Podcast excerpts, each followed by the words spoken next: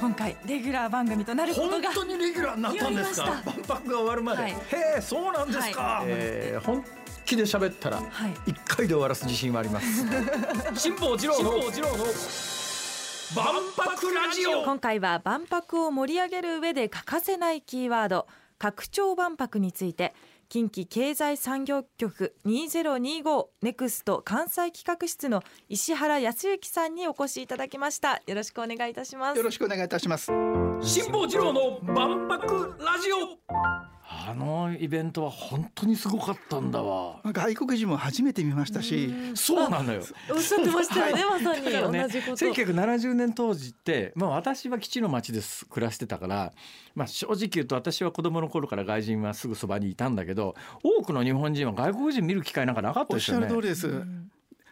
例えばコートジボワールという国があること自体知らなかったんですけども、ああのアフリカの貧しい国がですね、国際共同館というところに、はい、おっしゃる。コートジボワールもそうですね、はコートジボワール。だから私はウガンダウガンダ館っていうのがすごくあ、はい。のでそういうアフリカの小さい国はそれぞれの国でパビリオン出せないので国際共同館というところであのイベント会場を用意して、そこに私はだから初めて本物のマサイ族とかね。そうですよね。はい。び びっくりしますよね。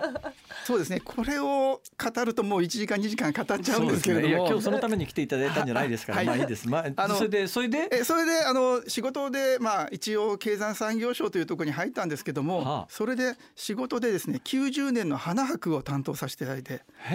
これも本当にびっくりで。ええあのーまあ花博なんであの農林水産省の担当なんですけど鶴見ですはい。でそこでハイビジョンをですね裏で仕掛けてハイビジョンを進行させようということで当時朝日放送の方とかですね NHK の方と一緒にそうか花博の頃ハイビジョンってなかったんだ。そうです IT 関係が長くあの担当させていただいたんですけども、6年ぐらい前にええの時からですねはい万博を担当しろと言われて、ええ。あのその頃はまだ現役ですね。現役です。で途中で、はいはい。あのまあ定年になったわけですけども、で、えー今もですね一応あの食卓のような形で残って、はい。あ万博を盛り上げようという形で。関西でもその長年の経産省のキャリアの間は東京にいらっしゃったんいですか？私はですね関西のプロパーですのでずっと関西で。あ、そういうのあるんですか？あります。あのー関西採用みたいなやつですか？関西採用で近畿経済産業局と言いますけれども、はいはいはいはい。そこでですね、ええ。ー、と6年後ぐらいですねもうこの、えー、2025大阪万博をえ盛り上げようという形でえ。なるほど。担当しております。それで、えー、拡張万博という、、はいいよいよ本体の話に入るわけですが、実はですねあの今回の万博で私どもちょっとこう問題意識を持ってまして、はい。一つはですねえ万博ってすごいんだぞって辛坊さんおっしゃった通りなんですけどえ。も、はい。まだそれがあんまり浸透してないような気がするんですそうですねだから70年万博を逆に経験してて他の万博で、まあ、いわゆる今回のクオリティじゃないちょっとワンランク落ちる万博みたいなものもいろいろ言ってまあ今回の大阪・関西万博もそれほどのことにはならないだろうあってのいう。大きさもねさることながらまあ本当にビッグサイトでやるようなもののちょっと大きめみたいなですね大きな展示会と思ってるんですけども、ええ。まあ、それだけじゃなくてこういうふうにこう人の、えー人生を変えたりとか、はい。それからルールができたりとかえここから新しいビジネスとかあるいはイベントが始まったりとはい。かするきっかけがですね、ええ。えー万博なので、ええ。えーこの万博っていうのはもっとこのパワーがあるんだということを皆さんに知らせたいというのが一つですね。はい。でもう一つはですね70年万博90年の花博ええ。そして例えば沖縄の海洋博とかいろいろありましたけども万博が終わると必ず地域経済が下がってしまう。これを何とかしないといけない。でもう一つ最後にですね70年万博それからこの前のドバイ博に比べてやっぱり面積はちょドっとちバイ博って行かれました？いやドバイ博行けなかったんです。コロナでですね。ああそうか、もう自分も個人的に行こうと思ってたんですけどえコロナで行けなかったんで、え。でやっぱりそれの面積はちょっとちっちゃいんですよだから今回は私たちは拡張しようと。でどう拡張するかというと、まあ、場所もですねこの,、ええ。この島だけではなくてもうええ。関西中がパビリオンだと。ど僕もねあの大きさの感覚はわからないんですが、まあ、実際今夢島の建設予定地みたいなところはじ見に行ってるんですけど、うんうんうん、面積的に大阪万博に比べてどのぐらいなんですか半分ぐらいですね。半分ぐらいですか、はい。まあ大阪万博は相当広いですね相当広いですね。まあ企業のパビリオンもたくさん出せてたんですけども、ええ。今回はですね企業の数も少し少ないですし、まあ面積的にも限りがあるの高度で成、長だったからまあ企業もイケイケどんどんで採算度外視で今から考えると各パビリオン相当お金使ったんですよねでしょうねあれね、はい、もうね私も本当に一つ一つのパビリオンをここで説明したいぐらいなんですけども、何が一番好きでした？日立パビリオンなんです。皆さんね三菱未来館が多いんですけども、ええ。私は日立館でですね、はい。あのなんて言いますかねフライトシミュレーターがありましてね、え。これはそのほコンピューターのない時代にフライトシミュレーターがあるんです。でどうしたかというとこうジオラマって模型を作ってその上にカメラを置いてカメラとハンドルが連動するようなフライトシミュレーターこれがですねすごくローテクなんですけどもこのアイディアがすごかったっていうのがですねこの感動の一つだと思います。だからその時にいろんなことをアナログであ、まあ、こんなことできないかあんなことできないかって言って実際に実現したことがその後デジタルであの次々リアルに実現していくっていうそういうこの50年だったような気おっしゃるがしま通りですすねね。面白かったです。でそれぐらいの拡張万博ですそ。れ そうですよね。それで拡張何を拡張するかというとこの、えーこの場所の拡張ですね。なるほど夢島だけではなくてエリアがエリアが夢島の今回の2025年の万博会場が会場自体がまあドバイの万博より小さいんですか？ドバイの万博の半分ぐらいですやっぱり。だからこそその夢島の万博会場だけではなくて、はいお近畿圏全体って感じですか？もう日本全体でもいいかと思うぐらいのですね。拡張したい。だからその夢島の大阪万博来た人が「えあれ？万博会場って他にもあるの?」っていうそういうことですか？そういうことですよね。でそれだけではなくて時間の拡張っていうのも考えてます。ほそれは半年間だけじゃなくて先ほど申しましたようにその後特にですね、うん。後がへこまないように後も万博だと。閉会式迎えた瞬間にドーンと火が消えたみたいになっちゃうってそう。い。うそれをなくしたいと、はい、むしろ中心でやるよりもええ。周りでやるフリンジと呼ばれている周りでやる方がはい。あのはるかにですね、ええ。すごいぞというような万博がこれまでにないフリン万博じゃジ中太ってね、はい。婚姻外でややこしいことすることじゃない言われながら余計だと思いました。ごめんなさいね。すいません。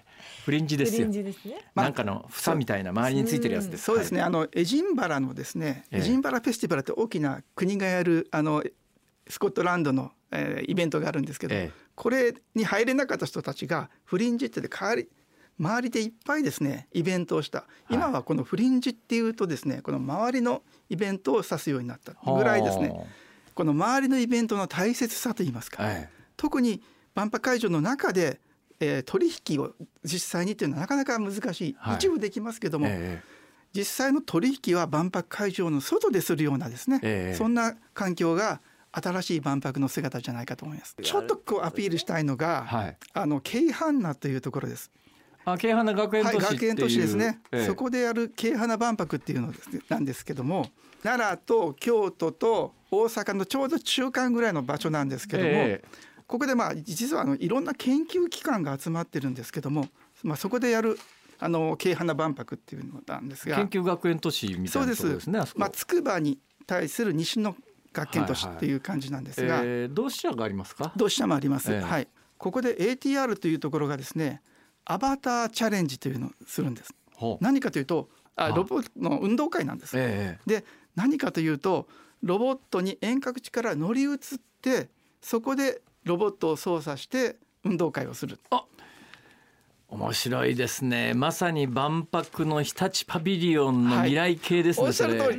さすがですね。そこを言おうと思ってたんですが。あごめんなさい。すいません。でこれが何がすごいかというとまあ単にイベントとして面白いのもありますけども乗り移ってロボットを操作することが自由にできたら例えば汚い場所とか環境の悪い場所ではい。遠隔地でですね、え操作ができええ。あるいは女性でも力の弱い人でも力仕事ができる。ああの必ずしもそこに自分が行って人間がやらなくてもって仕事はい。くらでもありますもんね。はい。はい。それがごめんなさい。その今京阪那の、えー拡張万博はいつどんな形でどのぐらいの期間行われるんですか？